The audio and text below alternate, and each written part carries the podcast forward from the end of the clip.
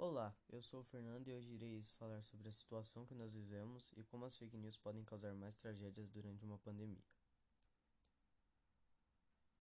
As fake news no nosso país não são fruto da pandemia, mas com a piora da pandemia e com muitos políticos começando suas campanhas para a próxima eleição, elas não pararam de surgir. Muitas delas são anti-vacina, negacionistas e outros diversos pontos que têm como objetivo piorar a situação que vivemos no nosso país e manipular o povo. Algumas dessas fake news são tão absurdas que chegam a falar que para se curar a Covid seria necessário tomar água sanitária, ou então que a máscara causaria danos neurológicos por conta da má troca de gases causada pela barreira que o, que o equipamento cria.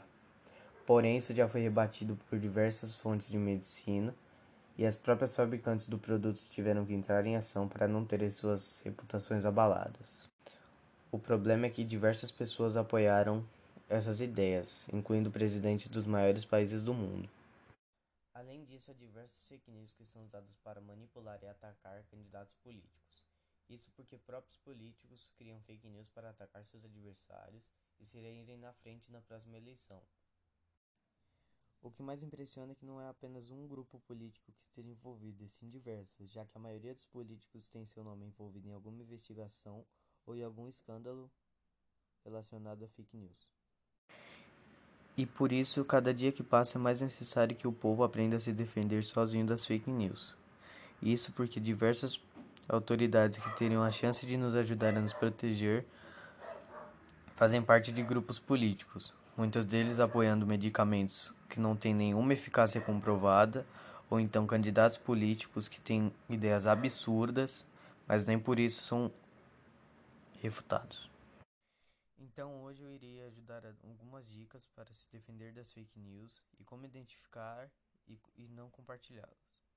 Um dos primeiros passos para se defender da fake news é ficar esperto quanto às fontes que publicam diversas notícias pois diversas fontes têm envolvimentos políticos com vários candidatos ou então têm como objetivo manipular o povo e fazer com que eles acreditem somente nas ideias dos próprios. Isso que já ocorreu diversas vezes quando os candidatos políticos que estavam claramente envolvidos em crimes ou corrupções ou escândalos políticos foram defendidos por diversos jornais, enquanto outros apenas o atacavam coisa que deixou claro que muitas vezes a imprensa no Brasil acaba também atrapalhando o povo.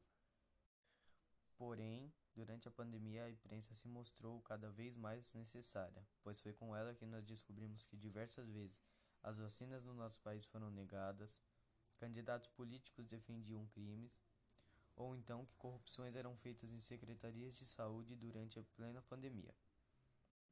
Algo que também é necessário para se defender na pandemia é checar sempre o autor de quem escreveu tal notícia, pois muitas vezes pessoas que não têm nenhum envolvimento na área da saúde se colocam como médicos ou pessoas importantes na medicina e tentam manipular o povo mesmo sem nenhuma autoridade no assunto. Isso já ocorreu em diversas vezes que, ao se checar qual era o autor de uma notícia, podíamos ver que um advogado ou então um economista falava sobre economia, mas como nós sabemos, ele não tem autoridade no assunto. Também é necessário que nós fiquemos atentos à, à data das notícias, pois muitas vezes notícias antigas são tiradas de contexto e usadas atualmente para provar ou refutar alguma opinião de algum político ou de alguma pessoa. Porém, essa informação era antiga e não pode mais ser usada já que ela não está atualizada. Mas esses motivos não são apenas para se defender da pandemia, pois muitas vezes as fake news vão muito mais além isso fica claro quando diversas pessoas já foram ofendidas, xingadas, agredidas e até mesmo espancadas até a morte no nosso país. Tudo isso por causa de diversas informações falsas que nunca tentaram abordar a verdade. Portanto, quando você souber que uma notícia é falsa, não a compartilhe e diga sempre a seus colegas e familiares que ela é falsa e para eles também não compartilharem.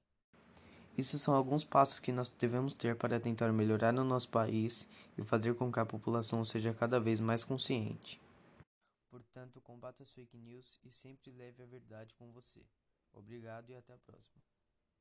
Olá, eu sou o Fernando e hoje irei falar sobre a situação que nós vivemos